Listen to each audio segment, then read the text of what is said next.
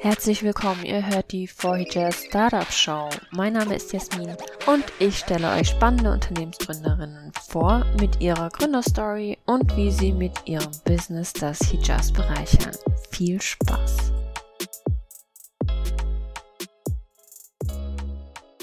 Hallo und herzlich willkommen zur nächsten Folge der 4 Startup Show.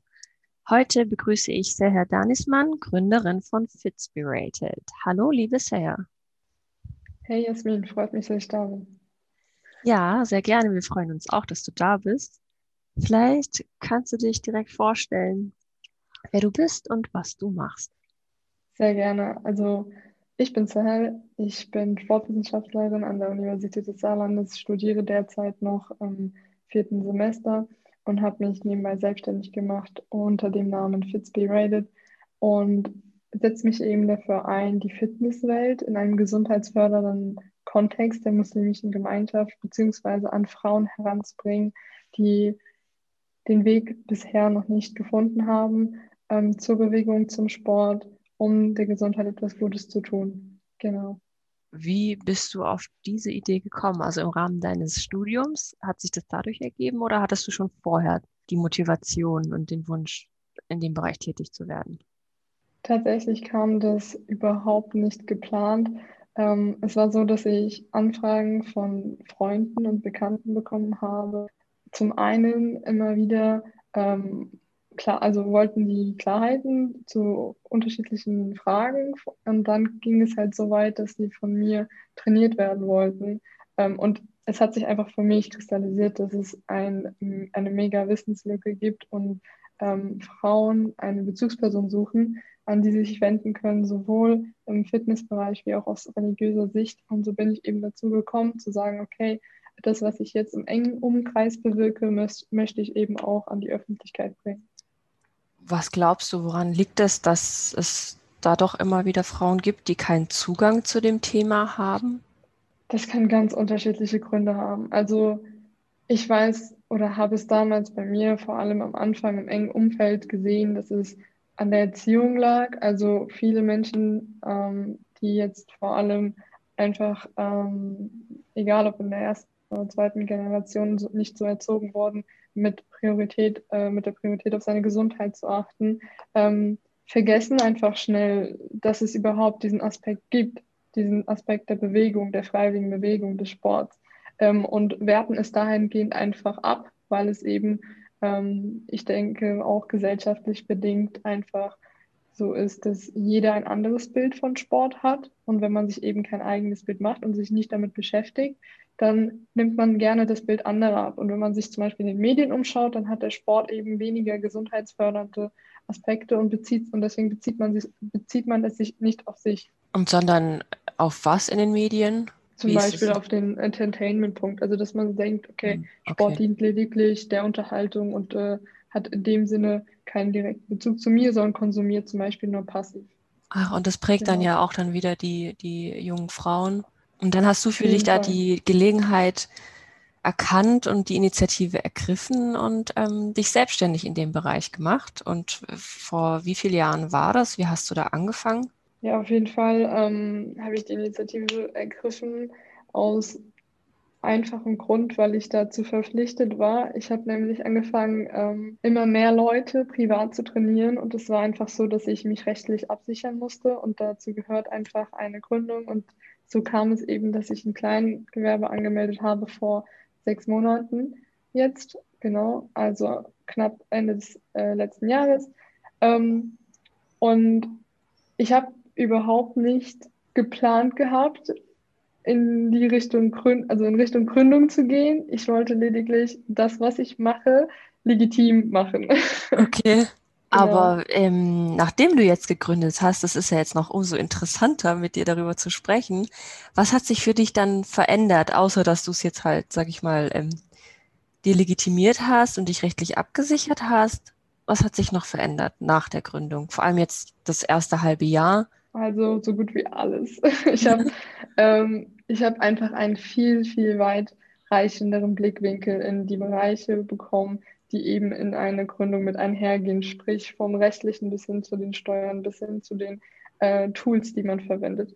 Ich habe einfach für mich äh, gemerkt, dass ich, je mehr ich mich eben auch mit dieser Gründungssache oder egal ob ich gewollt hätte oder nicht, äh, man musste sich eben mit Themen auseinandersetzen, mit denen man sich sonst nie auseinandergesetzt hätte, wahrscheinlich. Und es hat sich auf jeden Fall, mein, meine ganze Tagesstruktur, meine ganze Lebensstruktur hat sich einfach verändert, weil ich musste mich dementsprechend jetzt nicht nur um meinen privaten äh, meine privaten Verpflichtungen kümmern, sondern eben auch um die beruflichen. Und gerade in der Selbstständigkeit ist es oft so, dass das sehr schnell ineinander fließt. Deswegen habe ich in letzter Zeit vor allem gelernt, das äh, trennen zu müssen weil das sonst sehr belastet, genau. Wie hat sich dann in deinem Business was verändert? War das für dich irgendwie wie so ein Booster, dass du dich offiziell gegründet hast? Konntest du mehr Kunden erreichen? Oder wie hast du das dann empfunden? Für mich war das ähm, ein kleines Erfolgserlebnis, auf dem Blatt Papier vom Gewerbeamt zu sehen. Sie haben jetzt ihr Gewerbe angemeldet und den Namen zu sehen. Das war äh, auf jeden Fall ein schönes Erlebnis, aber tatsächlich hat es in der Umsetzung nichts geändert, weil ich sage mal so, es ist zwar schön, dass das jetzt legitim ist, aber die Arbeit bleibt dieselbe. Also ich habe damals auch vor allem am Anfang noch nicht ganz realisiert, ähm, was für einen Spielraum ich dadurch habe. Aber je mehr ich mich eben da eingearbeitet habe, desto mehr habe ich auch das System dieser, dieser Selbstständigkeit verstanden. Also ich habe ja angefangen mit Personal Training vor Ort, also in meinen eigenen Räumlichkeiten, weil das eben so kam, dass ich eben Freunde und Bekannte in meinem engen Bekanntenkreis vor Ort trainieren konnte. Aber aufgrund der Kontaktbeschränkungen musste ich eben improvisieren und habe eben das Ganze online umgesetzt. Da habe ich auch angefangen zunächst mit Online-Training und dann habe ich halt für mich herausgefunden, dass das Training allein nicht die Lösung ist und nicht sehr viel erfolgsversprechend ist und habe eben das Konzept ausgearbeitet. Kannst du vielleicht ein bisschen was zu deinem Konzept sagen? Auf was fußt Fitspirated genau? Was kann man bei dir alles bekommen? Genau, also das Konzept ist so aufgebaut, dass es die Menschen, die zu mir kommen, ganzheitlich betreut werden, um eben ihre Gesundheit zu fördern. Sprich, es fußt auf drei Säulen, einmal dem Körper, der körperlichen Gesundheit, der emotionalen Gesundheit und der geistig-spirituellen Gesundheit. Denn das sind einfach alles Faktoren, die ineinander einfließen. Wenn wir davon sprechen, gesund zu leben, äh, müssen diese Faktoren eben erfüllt sein. Und wenn einer der Faktoren krank ist, dann werden die anderen Faktoren ebenso beeinflusst. Also ist, man kann sich vorstellen wie so ein See, wo drei Rohre reinfließen. Wenn einer dieser Rohre äh, mit vergiftetem Wasser reinfließt, dann ist der ganze See vergiftet. Und aufgrund dieser drei Säulen möchte ich Frauen, die zu mir kommen, betreuen und an ihr Ziel bringen. Das kann ganz unterschiedlich sein. Das kann, ähm, das können Ziele sein, wie zum Beispiel ganz klassisch abnehmen oder zunehmen. Das können aber auch ganz persönliche Ziele sein, wie zum Beispiel Selbstbewusstsein stärken, ähm, aus sich herauskommen, an seine Grenzen gehen. Es kann aber auch sehr, also es ist sehr, sehr vielfältig. Es kann auch emotionale Stärken sein, dass man zum Beispiel sagt, ich möchte belastbarer werden. Und das Konzept, ja, ist mir, ist es mir sehr wichtig, dass man versteht, dass da eine Rundumbetreuung mit einhergeht. Das heißt, du bekommst, wenn man zu mir kommt, nicht nur Trainingspläne, um eben diese körperliche Gesundheit zu fördern, sondern eben auch ähm, Ernährungspläne, um eben diesen Aspekt der Ernährung, der einfach ein viel zu viel zu, viel zu weitreichend in unser Leben einhergeht, als dass wir sagen könnten, der ist nicht relevant und unsere Gesundheit dementsprechend auch beeinflusst.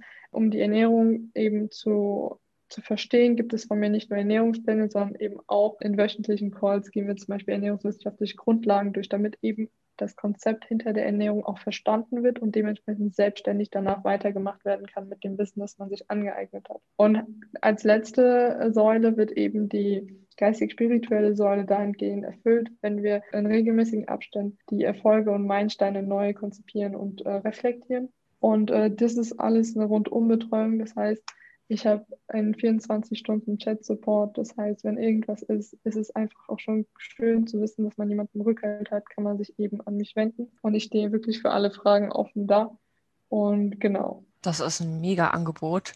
Also auch dieses ganzheitliche Angebot mit den drei Säulen und auch sehr eindrucksvoll, wie du das gesagt hast, wie das funktioniert, dass wenn eben ein Teil äh, vergiftet ist, wie du es ausgedrückt hast, dass eben der ganze See dann vergiftet ist. Und ich glaube auch, viele denken, ja, Sport macht mich körperlich fit und man weiß ja auch, dass man sich danach meistens besser fühlt, aber dass du dann auch auf diese mentale oder wie hast du es genannt, spirituelle Schiene eingehst Genau, geistig, spirituell. Geistig, spirituell. Das finde ich sehr interessant und da würde ich gerne mal fragen, wie du das genau machst. Also du hast gesagt, du reflektierst nochmal die Schritte oder die Meilensteine, die, man, die, die deine Kundinnen erreicht haben. Genau, also im Prinzip geht mit der körperlichen Entwicklung ein sehr weitreichender Einfluss auf das ganze Leben mit einher. Das heißt, es verändert, wir verändern im Prinzip nicht nur die, den Körper, sondern auch das Mindset. Und zum Mindset gehört eben einfach die der Glaube und eben die Ergebenheit. Und je mehr man sich eben ergibt, im Sinne von ähm, dem Willen Gottes, einfach das, was passiert, zu akzeptieren und anzunehmen und ja. es als wichtigsten Teil ansieht und dass man dann versteht, dass zu diesem Teil eben die Gesundheitsvorsorge gehört, geht man mit einem ganz, ganz anderen, ähm, mit einer ganz, ganz anderen Einstellung in diese, in diesen Aspekt, dass man sagt, okay, ich möchte jetzt körperlich fit werden dass man die Motivation oder die Beweggründe auch in dem spirituellen Bereich äh, genau. verankert und dadurch dann auch irgendwie seine Kraft und Energie schöpft. Und dadurch kann man sich ja dann auch immer wieder so ja selbst kontrollieren, indem man genau. eben spirituell schaut, dann ja, wo bin ich denn jetzt mit meiner körperlichen Entwicklung auch geblieben? Genau, so ist das. Äh, hattest du von Anfang an den Bereich auch ähm, schon in deinem Angebot drin, als du vorher im privaten Umfeld eben trainiert hast oder hat sich der erst später etabliert? Er war von Anfang an immer unterschwellig drin, aber nicht bewusst. Zum Beispiel haben Frauen, die zu mir gekommen sind, haben mich gefragt, hey, ähm, während ich bete und den rechten Fuß aufstelle, dann tut irgendwann mein Rücken weh, wenn ich jetzt äh, zu lange da sitze oder wenn ich mich nicht konzentriere. Und dann habe ich mich an, habe ich eben, ich habe das Ganze aus äh, anatomischer Sicht begründet und eben erklärt, wieso das letzten Endes doch noch vorteilhaft ist, ähm, und eben nicht diesen Schmerz, also diesen Schmerzaspekt mit dem, mit der geistigen, spirituellen Begründung gedeckt und das hat einfach die Verbindung geschaffen. Und aufgrund dieser Nachfrage und diesen ähm, Unklarheiten, einfach weil dieser diese anatomische Wissen zum Beispiel gefehlt hat bei, bei vielen, die sich noch nie damit beschäftigt haben, hat es sich für mich einfach ergeben, diese, diese Brücke zu bilden. Am Anfang, muss ich sagen, habe ich das im Coaching nicht bewusst gemacht auch. Dann habe ich aber gemerkt, dass der Erfolg darunter leidet, wenn man das nicht wirklich bewusst angeht. Und seitdem habe ich das wirklich so konzipiert, dass man zuerst diesen Mindset-Baustein festigt, dann ins Körperliche geht und dann wirklich die emotionale Gesundheit verfestigt durch das Dranbleiben. Und diese drei Säulen bauen eben im Prinzip aufeinander auf super interessant, Seher, wie du das beschreibst, weil man bei dir richtig so einen, ja, diese typische Lernkurve entdeckt als Gründer oder Gründerin, dass du quasi erstmal schon mal in dem Bereich tätig warst und dann gemerkt hast, also die Gelegenheit erkannt hast und die Gelegenheit wahrgenommen hast und dich dann in dem Bereich ja in deinem Business aktiv eingebracht hast, dann hast du gegründet und du hast einfach auch in deinem Business Model, das ist ja nichts anderes als ähm, Business Modeling, da genau. hast du dann festgestellt, hier mache ich irgendwie schon die ganze Zeit was unterschwellig, aber hast dann die Rolle erkannt, wie wichtig das ist und das dann anders aufgebaut und anders angegangen und das als, als ersten Schritt etabliert, dass die Leute das auch merken. Und das kannst du ja auch super als ähm, USP für dich nutzen. Also eine steile Lernkurve. Ich bin auf jeden Fall gespannt, wie es dann da noch weitergeht. Hast du spezielle Punkte, wo du jetzt schon merkst, oh, da muss ich jetzt noch was anpassen, dass da, da ergibt sich was Neues? Genau, also Neues wird sich immer ergeben. Es wird immer eine, eine Schraubstelle geben, an der man schrauben kann, um das Konzept auszuweiten oder zu verbessern. Die Kernbotschaft ist ja, dass jeder soll und auch kann, wenn er will, Sport in seinen Alltag einbringen, um eben seine Gesundheit und seine Gesundheit zu fördern. Und ich möchte dieses Angebot erweitern, damit wirklich jeder auch diese Möglichkeit dazu hat. Denn es gibt einfach Menschen, die, die müssen nicht rundum betreut werden. Die sind schon an einem guten Punkt, an dem sie sagen, okay, hey, ich habe das Basiswissen, ich weiß, was ich machen muss, aber das Dranbleiben fehlt. Und ich möchte das Konzept oder die mein Angebot dahingehend erweitern, dass ich wirklich für jeden, den ich wirklich jeden da abholen kann, wo er ist, sprich von einer Rundumbetreuung zu Programmen, die dann je nachdem, was das Ziel dahinter dann ist, wo, die, wo ich die Menschen dann abholen möchte, angepasst werden. Genau. Du hast von einer 24-Stunden-Betreuung ähm, gesprochen oder mhm. dieser 24-Stunden-Chat. Der hat ja auch damit zu tun, dass man ähm, langfristig ja auch die Leute am Ball hält sozusagen dass genau. wenn man genau. schon den Kurs bei dir ähm, gemacht hat und schon gute Entwicklung hingelegt hat, aber vielleicht hat man dann immer mal wieder so ein paar Struggles und dann kann man sich immer noch an dich wenden. Genau, das auf jeden Fall. Also es ist nicht so, dass ähm, das, das, das Coaching, das geht 12 bis 13 Wochen, es ist nicht so, dass ich die Menschen 12 bis 13 Wochen betreue und dann sage, hier, jetzt mach. Äh, das Ziel ist es auf jeden Fall, dass man danach selbstständig auf den Beinen steht, dass man genug Wissen hat, sich selbst Trainingspläne zu erstellen, sich selbst Ernährungspläne zu erstellen, dass man wirklich ein balanciertes Leben danach führt, ohne von jemandem abhängig zu sein, weil Gott bewahre, was ich alles am Hut hätte, wenn, äh, wenn jeder Einzelne danach abhängig von mir wäre. Aber es wird auf jeden Fall die Möglichkeit immer bestehen. Ich verschwinde ja nicht von der Bildfläche, dass man sich an mich wenden kann und auch immer wieder fragen kann oder an mich richten kann. Ich freue mich auch immer wieder von meinen Coaches zu hören. Es gibt nichts Schöneres, als wenn jemand dann nochmal kommt und äh, mir auch einfach erzählt, wie es lief. Egal, ob es jetzt gut oder schlecht lief. Ich, ich freue mich immer über jede, jedes Update. Und daraus schöpfst du dann auch deine Motivation, dass du dein Kundenfeedback bekommst mit den Erfolgserlebnissen? Auf jeden Fall. Also es gibt wirklich nichts Schöneres an Motivation, als zu sehen, was du in Menschen bewirkst mit dem, was du gut kannst. Und äh, es ist auf jeden Fall meine, meine Motivationsquelle jeden Tag, Tag ein, Tag aus. Und dass du auch mit deiner Tätigkeit das Leben der Menschen ja auch so positiv beeinflussen kannst. Das ist eine genau, sehr, so sehr noble Tätigkeit, würde ich mal sagen. Dankeschön. Was ich noch wissen würde gerne, ist, als du gegründet hast, hast du da auch irgendwie Hürden erlebt? Also du hast ja gesagt, du hast eigentlich schon dein Business gehabt und hast dann eben noch für den formellen Aspekt die Gründung durchgeführt, aber du musstest dich ja auch irgendwie aufbauen und deine mhm. Tätigkeit aufbauen. Hast du dann auch irgendwie mal ja Hindernisse erfahren oder Hürden gehabt?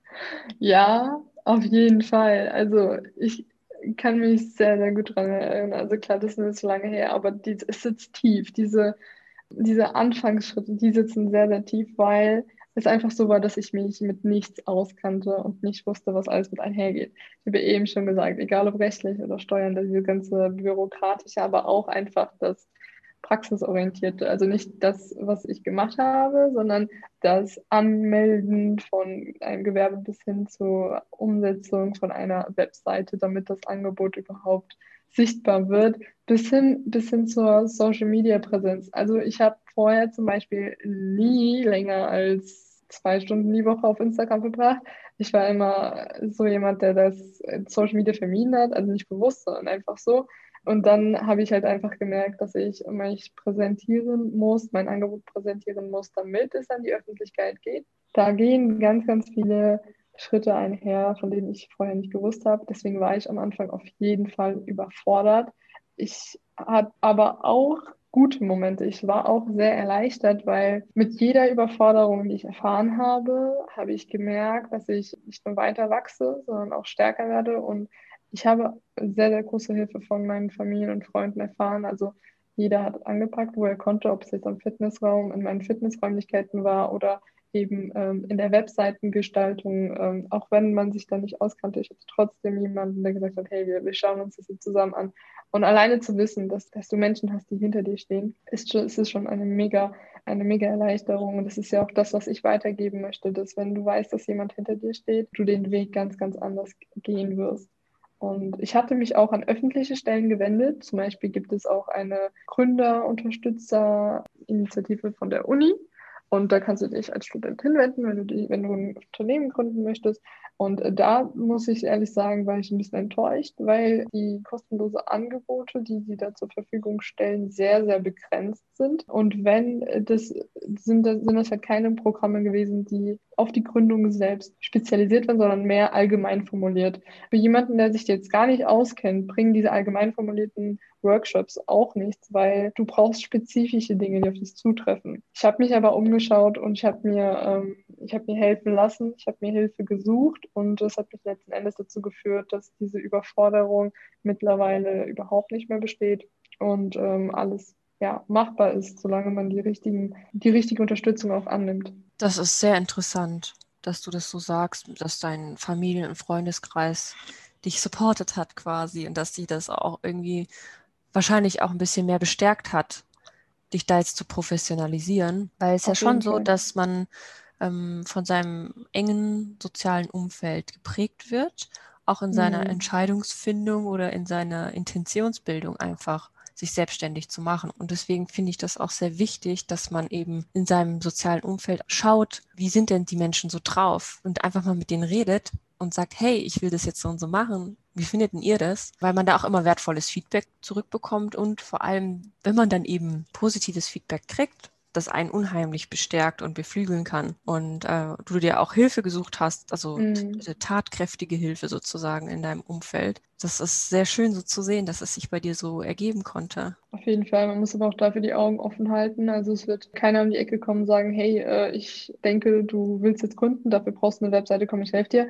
Äh, man muss schon auf die Menschen zugehen. Man muss auch offen und ehrlich über seine Überforderungen sprechen oder einfach über die Forderungen, die damit einhergehen.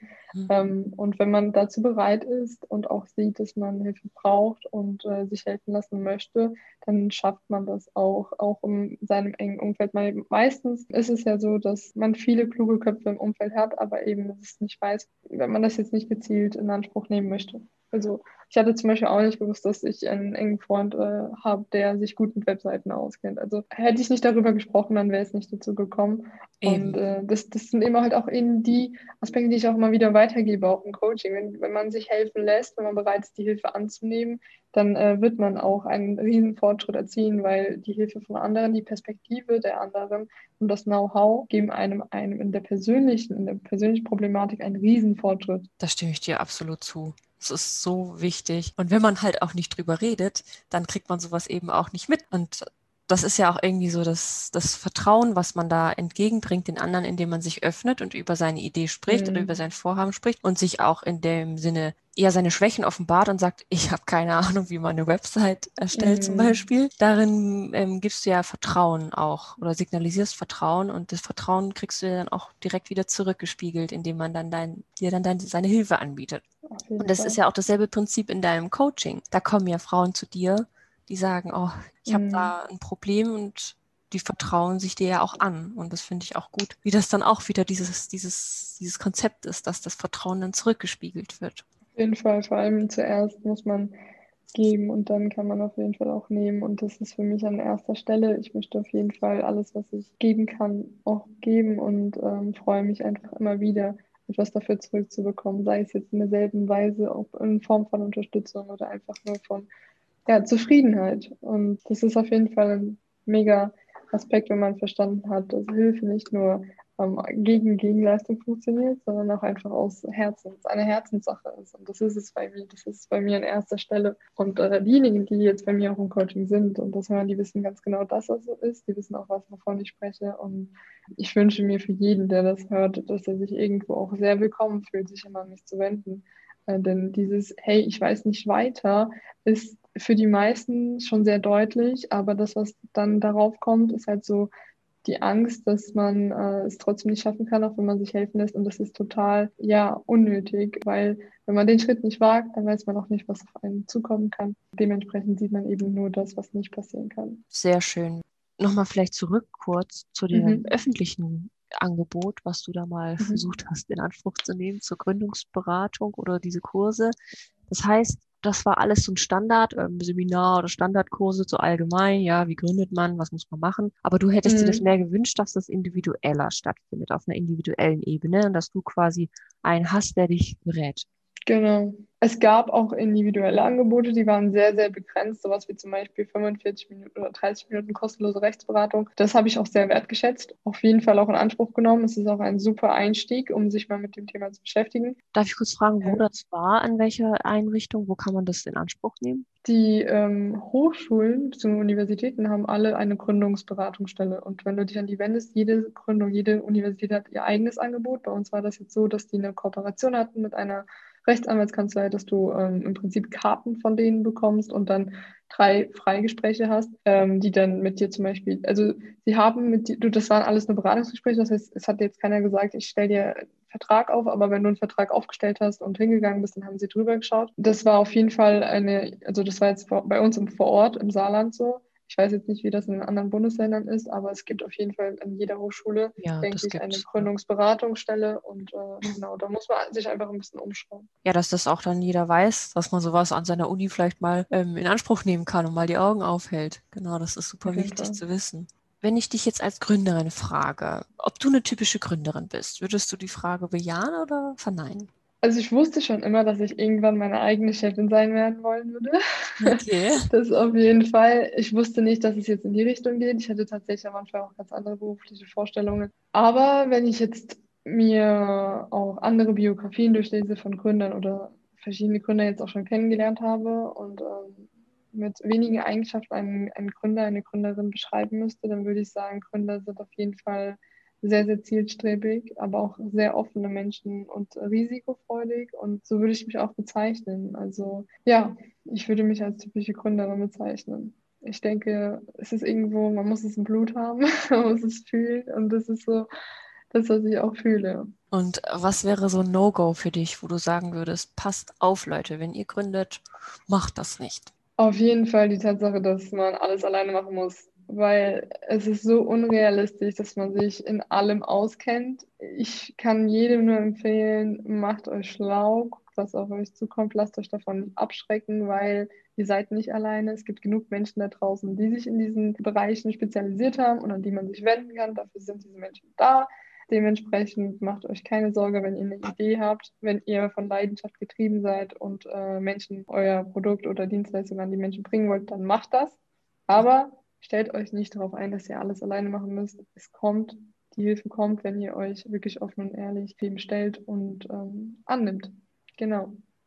Super, da hast du schon das perfekte Schlusswort gesprochen. Ich danke dir sehr herzlich für das Gespräch. Es war sehr interessant und spannend, weil du bist wirklich das typische Beispiel einer, ja, ich würde mal sagen, idealen Gründerstory, ähm, wie mhm. du dich dann aus der Gelegenheit heraus eben selbstständig gemacht hast und deine Learnings. Ich glaube, das war ein sehr ähm, interessantes Gespräch auch für alle, die selber in der Gründungsphase stecken. Und du hast den Leuten sehr viel mitgegeben, viel Inspiration und Motivation auch. Sehr, sehr, sehr gerne. Danke. Vielen Dank für die Einladung. Ich hoffe, dass jeder, der jetzt gerade zugehört hat, auch was mitnehmen kann. Nicht nur aus Gründerperspektive, sondern aus ähm, dem Konzept und sich vielleicht mal einen Gedanken, Gedanken drüber macht, ob man denn äh, in diesen drei Säulen denn verfestigt ist oder ob man nicht bereit ist, sich doch irgendwo den Schritt zu wagen und zu sagen, hey, da muss ich noch feilen, da bin ich bereit, mir helfen zu lassen. Und wenn alles in Ordnung ist, dann kennt man vielleicht jemanden aus seinem engen Umfeld, bei dem das nicht so ist und kann den Podcast direkt weiterempfehlen, um auf diese Thematik eben aufmerksam zu machen, damit die jetzt sich noch nicht mit dem Konzept oder mit der